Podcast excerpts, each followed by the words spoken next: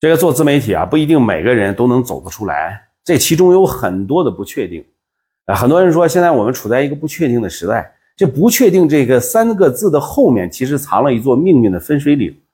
那有些人遇到事儿，他他就会想，就说这件事不确定的事儿太大了，是吧？那就算了吧。你看啊，人类的理性和预测的能力在起作用，但其实真实的世界的故事往往是怎么发生的呢？你比如说啊，一个人干了一件事儿，虽然这个事件本身他没成，但是他认识了几个新朋友，了解到了一个新机会，他就尝试了这个新机会，他也没成，但是掌握了一些新资源，他想利用这些资源去干点什么，也不顺利，但是顺手掌握了一些新的知识。你看，看起来这个人很鲁莽，到处在撞南墙，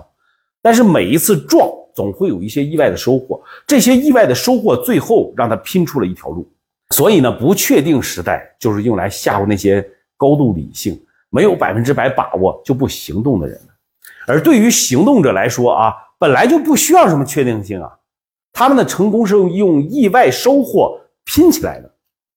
没有准备好的成功，先起步再调整呼吸，先起飞再调整姿势。你品，你细品吧。